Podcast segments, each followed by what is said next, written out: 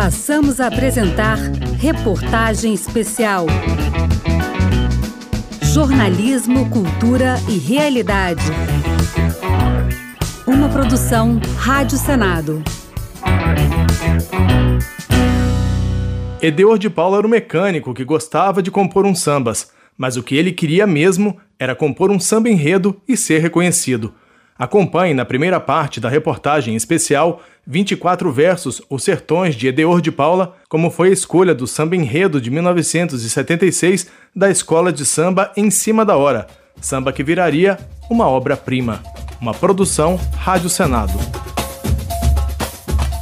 Em uma sessão do Senado de 16 de agosto de 2005, o senador Valmir Amaral, do Distrito Federal, pretendia fazer um discurso.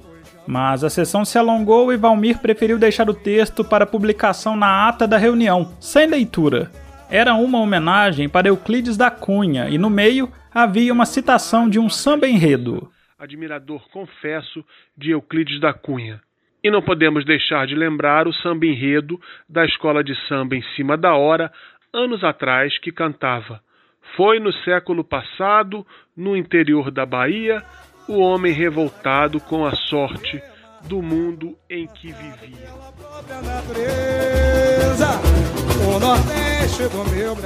O jornalista Marco Antônio Reis interpretou este trecho do texto de Valmir Amaral. Marco gosta bastante de carnaval e de samba enredo e em nossas conversas sempre surge aquele desafio: qual o melhor samba? Qual você mais gosta? A discussão é interminável, mas existe um samba que está sempre na lista dos melhores: Os Sertões, da Em Cima da Hora no Carnaval de 1976, justamente o citado por Valmir Amaral. Os Sertões, sobre a obra de Euclides da Cunha, foi escrito em 1975 por Edeor de Paula, um mecânico compositor. Era a sua primeira participação em um concurso de samba enredo, como destaca o jornalista Aidan André Mota. O Edeor não leu a obra do Euclides da Cunha para fazer o samba. Ele pegou a sinopse dos carnavalescos e fez o samba dele. Ele não era da Em Cima da Hora, ele não era um compositor de lá, ele estava chegando na escola. Em Cima da Hora é uma escola de Cavalcante, um pequeno bairro da Zona Norte do Rio de Janeiro, né? desses bairros que estão se sendo engolidos pela especulação imobiliária. Mas assim, tá lá Cavalcante com toda a sua dignidade no subúrbio carioca. O próprio Edeor lembra que teve apenas 17 dias. Só tive 17 dias para fazer o trabalho para entregar na escola, porque eu estava chegando na escola. E o primeiro samberreto que eu escrevi, Os Sertões. E ficou marcado pela própria natureza mesmo. Quadra não era coberta lá em cima da hora, não. Então já cantei com chuva, já começou com chuva.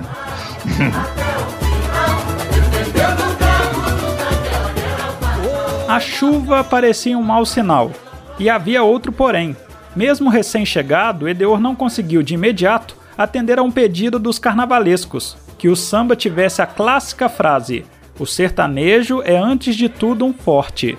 A professora e pesquisadora Raquel Valença conta qual foi a solução que Edeor apresentou aos carnavalescos. E aí ele disse: eu, eu não fiz isso, mas eu fiz um refrão: sertanejo é forte, supera a miséria sem fim, sertanejo, homem forte, dizia o poeta assim. Mas Edeor teria outro desafio, talvez ainda maior: a forte concorrência na disputa de samba enredo ele chegou na final contra outros dois sambas, como recorda Raquel. Havia um compositor muito famoso na Em Cima da Hora, que tinha se tornado muito famoso no início da década de 70, que era o Baianinho. Baianinho, que era um dos finalistas, além de ser fundador da escola, já havia ganhado um estandarte de ouro. Tinha maior torcida, mas Os Sertões de Edeor já havia encantado uma boa parte da crítica carnavalesca, que o considerava uma obra-prima. E agora? O presidente da escola ficou apertado e pediu ajuda ao jornalista Sérgio Cabral para resolver a situação. Cabral sugeriu um júri externo para a final entre os três sambas. Convidou amigos que gostavam de samba enredo e carnaval, e a Raquel Valença estava no grupo. Então nós fomos para a final, da Em Cima da Hora. Foi uma final muito tensa, porque a quadra inteira torcia pelo samba do Baianinho. Era uma coisa assim brutal a, a preferência pelo samba do Baianinho. Ganhou o samba de Edeor. Mas por que houve tamanha mobilização para a escolha do samba feito por ele? O que os 24 versos escritos pelo mecânico compositor traziam de especial, a ponto de derrubar um bastião da escola na final? E mais foi, século passado, no interior da Bahia. O que exatamente um samba enredo precisa ter para estar entre os melhores de todos os tempos? Acompanhe na segunda parte da reportagem especial 24 versos Os Sertões de Edeor de Paula, como o compositor conseguiu conquistar seu espaço na história do carnaval e da música brasileira. Uma produção Rádio Senado. O Nordeste do meu Brasil. Os Sertões é considerado um dos maiores sambas enredo da história. Mas por quê? Vamos tentar desvendar a obra de Edeor de Paula. Quem analisa é a professora e pesquisadora Raquel Valença, que esteve no júri lá em 1975, que escolheu o samba na Em Cima da Hora. E será um auxílio luxuoso, já que Raquel é formada em letras pela Universidade de Brasília. Sou uma professora de português originalmente, né? hoje em dia já afastado do, do, do, dos bancos escolares, mas era na época muito ainda uma professora de português, uma professora de literatura brasileira. Então, o que, que eu percebi naquele samba? Que a estrutura dele reproduzia com exatidão a estrutura do romance, né? Do, do, do, livro Os Sertões, a terra, o homem e a luta, né? Então ele começa falando da terra, né? Enquanto Raquel explica, o próprio Edeor vai declamar a sua obra. Os Sertões, de Edeor de Paula, é baseado no livro de mesmo nome do Euclides da Cunha, como nos explicou a Raquel. E a genialidade de Edeor, como aponta Raquel, vem de sua simplicidade. A, a primeira parte do samba nos fala da terra, marcado, pela, pela, própria, natureza. Foi seu o Nordeste do meu Brasil. O solitário sertão de sofrimento e solidão. A terra é seca, mal se pode cultivar. Morrem as plantas e foge o ar. A vida é triste foge o ar. nesse é lugar. Triste neste lugar.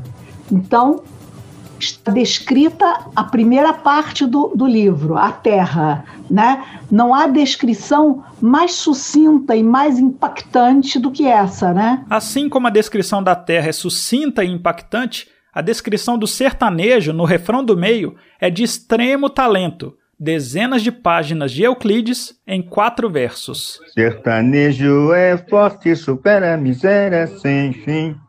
Sertanejo, um homem forte, dizem o poeta assim. Está descrito o sertanejo, o homem, né? Logo depois, Edeor de Paula começa uma aula de história, no caso, a história de Canudos, revolta ocorrida no interior da Bahia no final do século XIX. É a terceira parte do livro de Euclides da Cunha que guia a segunda parte do samba de Edeor, como destaca Raquel Valença. A segunda parte do samba equivale à terceira parte do romance, que é a luta. Foi no século passado, aí é que ele entra no assunto propriamente, né? Foi no século passado, no Foi no século passado, no interior da Bahia, um homem revoltado com a sorte no mundo em que vivia. Ocultou-se no sertão, espalhando a rebeldia, se revoltando contra a lei que a sociedade oferecia. Terra, Homem e Luta apresentados é hora do grande refrão do samba, ou da explosão, como gosta a Raquel. E aí, o refrão final é a explosão da luta. Os jagunços lutaram até o final. Os jagunços lutaram até o final, defendendo Canudos naquela guerra fatal.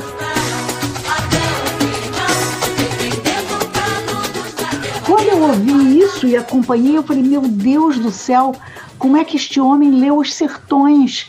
Porque naquela época o perfil do compositor popular, do compositor de samba enredo, é muito diferente do que é hoje. Foram esses 24 versos de Edeor que deram uma grande esperança em cima da hora de fazer um grande desfile em 1976. Em matéria da época do jornal o Globo, os dirigentes da escola apostavam em um ótimo desfile capaz de ficar entre as três primeiras colocações. Mas choveu no sertão.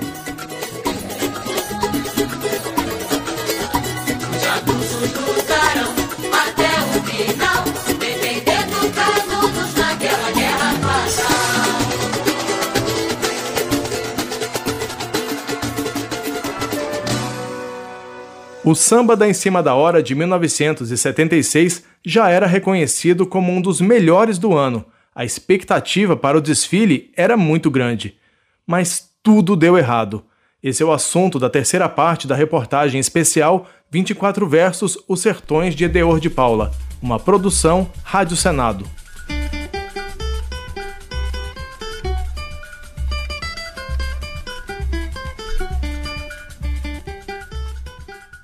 Edeor de Paula e todos os integrantes da Em Cima da Hora estavam ansiosos para o desfile de 1976. O samba era bom, o barracão estava pronto. Seriam os primeiros daquele carnaval para abrir com chave de ouro. Mas caiu um temporal na hora marcada para o desfile. Temporal, Edeor de Paula? Eu tive a felicidade de ser consagrado na Em Cima da Hora. O trabalho, a escola desceu, nós tivemos um grande dilúvio, não foi nem chuva, foi dilúvio mesmo.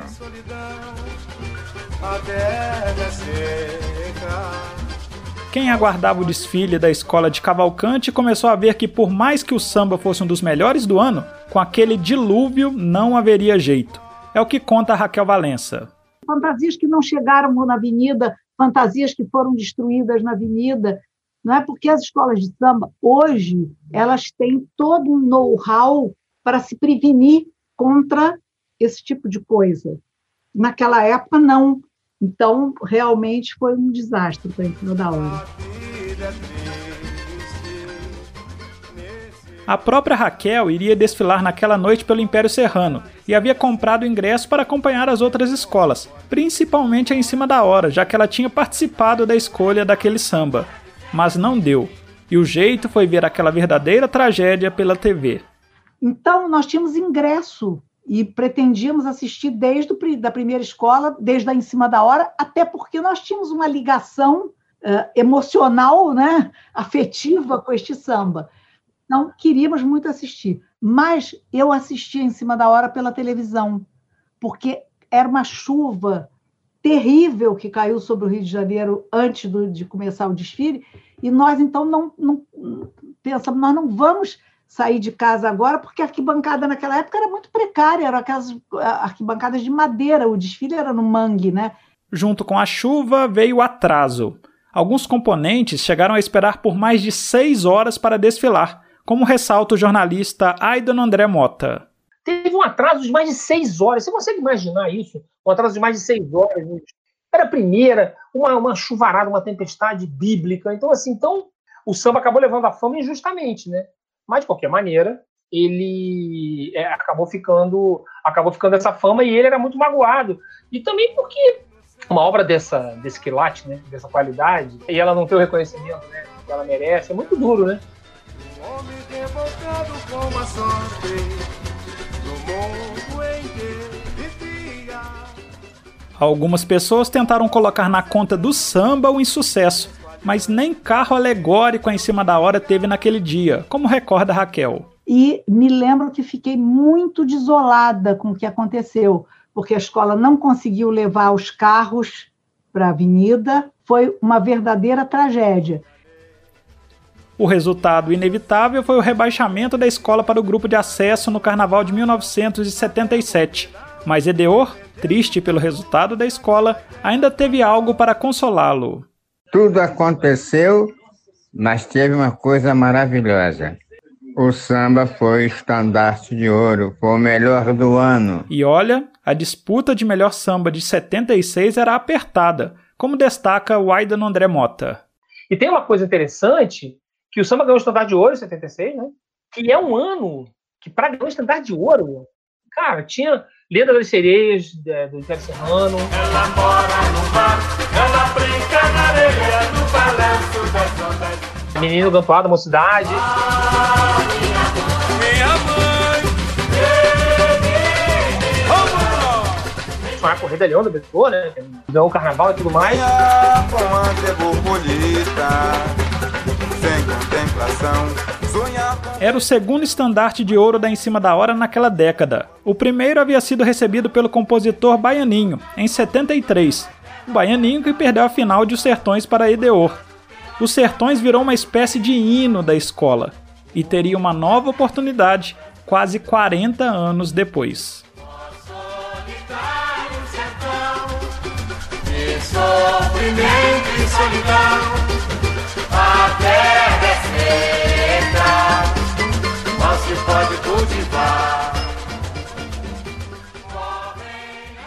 O gosto amargo do desfile de 1976 ainda incomodava, mas em 2014 a ideia era construir outra história. A releitura do samba enredo em 2014 na Sapucaí é o assunto da quarta parte da reportagem especial 24 versos, Os Sertões de Edeor de Paula, uma produção Rádio Senado.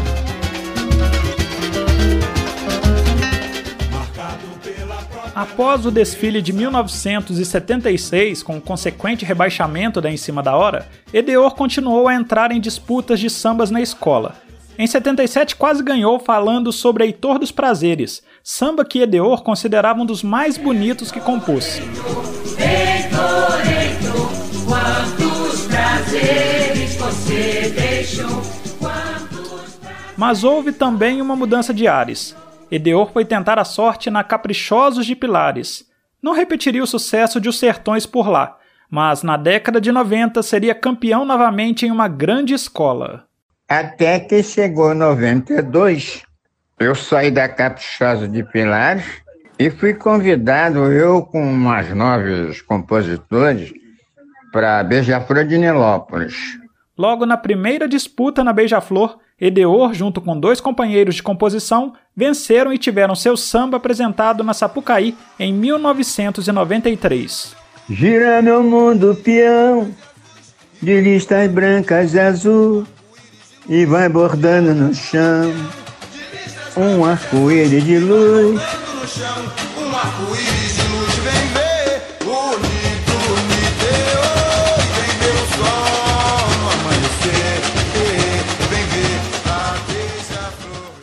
Mas faltava algo na vida de Edeor. O samba de 76 havia ganhado o estandarte de ouro, mas o resultado na avenida foi terrível. A Em Cima da Hora, que não tem o mesmo orçamento e estrutura das grandes escolas, vagava pelos grupos inferiores do carnaval. Agita, agita!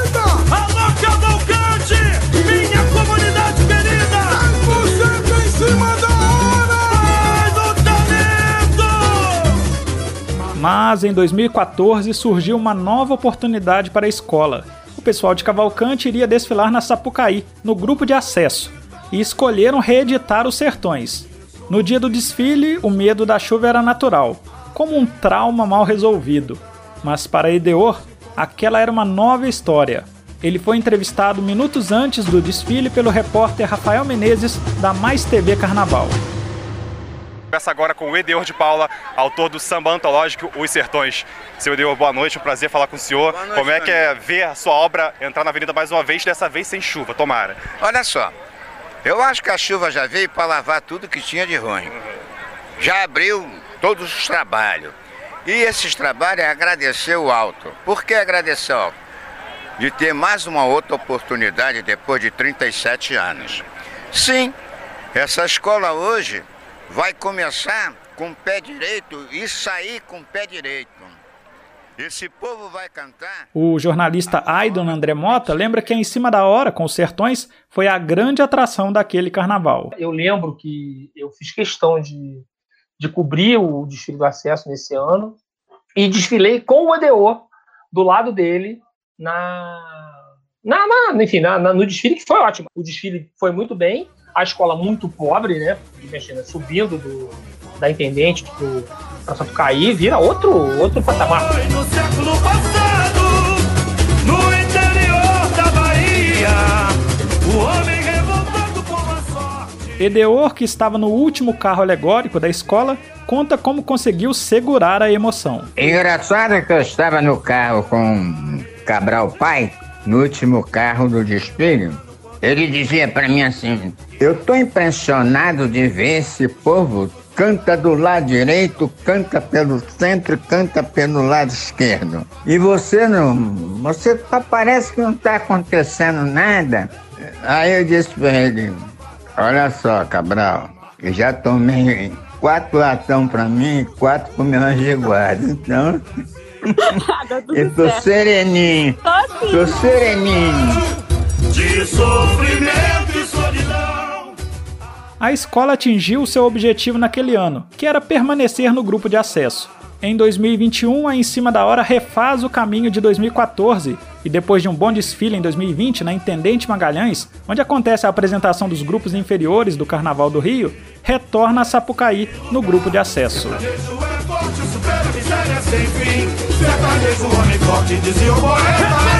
É Sertanejo, é forte, supera a miséria sem fim. Sertanejo, homem forte, dizia o poeta assim. Mas foi, foi no século passado. No interior. Os grandes compositores brasileiros, caso de Edeor de Paula, têm o devido reconhecimento? Acompanhe a parte final da reportagem especial 24 Versos, Os Sertões de Edeor de Paula, uma produção Rádio Senado. E marcado pela própria natureza, o Nordeste do meu Brasil. O ano é 2011 e a CPI do ECAD, que investigava a questão da distribuição de direitos autorais no Brasil, fez uma audiência no Rio de Janeiro. O compositor João Roberto Keller, em sua fala, percebe a presença de um tímido Edeor de Paula na plateia. João pede uma salva de palmas para aquele que considera um gênio do samba. Edeor de Paula ficou famoso com os sertões, mas não teve todo esse mesmo reconhecimento no aspecto financeiro. E olha que a obra foi regravada dezenas de vezes, como recorda Raquel Valença. E os Sertões teve gravações na voz até de Fernanda Abreu, né? Até Fernanda Abreu, que não é sambista, gravou os Sertões. Então, com isso, a gente vê a situação do, do compositor brasileiro, em especial do compositor sambista, está muito aquém do que deveria ser. E isso precisa de uma revisão urgente. Nesse lugar, sertanejo é forte, supera a miséria sem fim. O jornalista Aidan André Mota, que acompanha o Carnaval do Rio de Janeiro, concorda com Raquel e lembra que figuras importantes da cultura brasileira não têm o devido reconhecimento em vida. Os sambistas, eles não recebem o que merecem, o que lhes é devido pelas suas obras. O Edeor de Paula nem é um exemplo, na verdade, nesse, nesse mundo tão absurdo, há exemplos muito piores. O Cartola, maior sambista de todos, para mim, e, e um dos maiores compositores da história da música brasileira, de qualquer gênero, o Cartola era, guarda, era lavador de carro no centro da cidade, quando foi encontrado por um jornalista, o Sérgio Porto, e levado para e levado de volta para Mangueira e para tentar viver da sua música. O Cartola.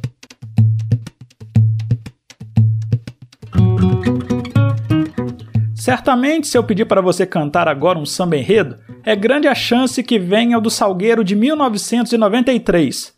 Explode coração na maior felicidade. Coração,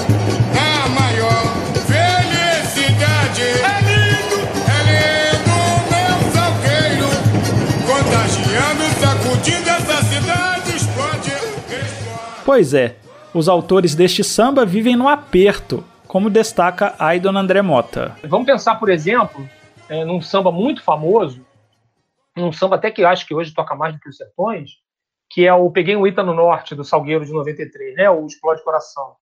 É, os compositores desse samba são pessoas pobres.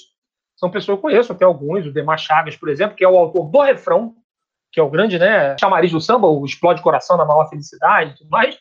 Ele é uma pessoa pobre, uma pessoa que não tem, não tem, é, vive com dificuldades. Marcado pela própria natureza, o Nordeste do meu Brasil.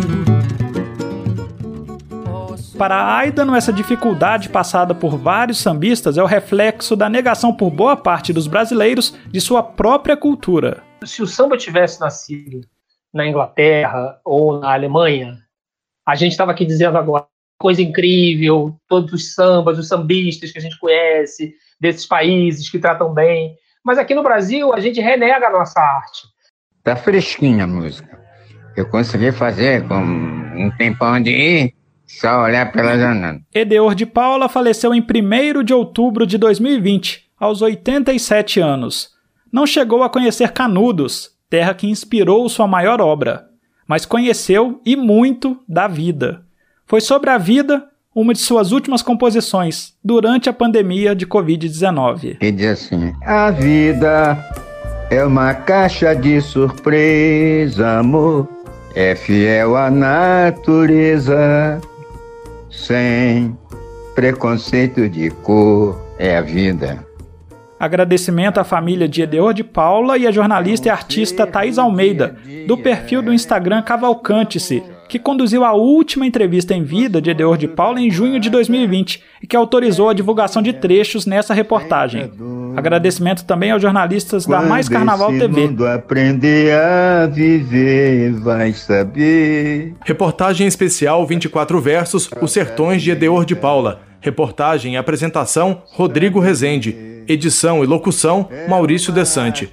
Você pode ouvir a reportagem completa no site senado.leg.br barra rádio ou no seu aplicativo de podcasts favorito. É uma arte, a arte é saber viver a vida, não é isso?